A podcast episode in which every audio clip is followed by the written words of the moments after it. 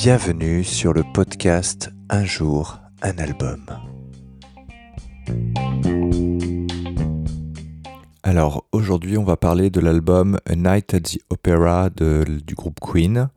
Alors c'est le quatrième album du groupe qui est sorti le 21 novembre 1975. Le groupe commence à avoir un certain succès et c'est définitivement l'album qui va l'asseoir parmi les grands du monde du rock euh, anglais et international.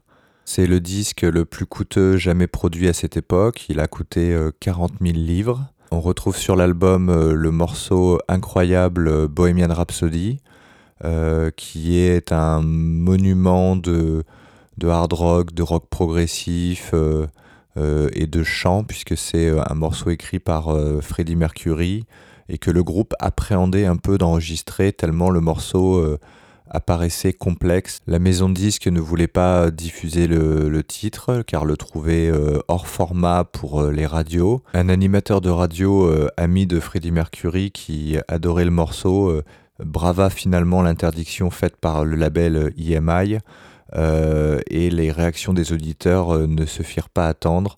Le morceau euh, fut propulsé et les dirigeants du label finalement cédèrent et le single sortit avec le succès qu'on connaît.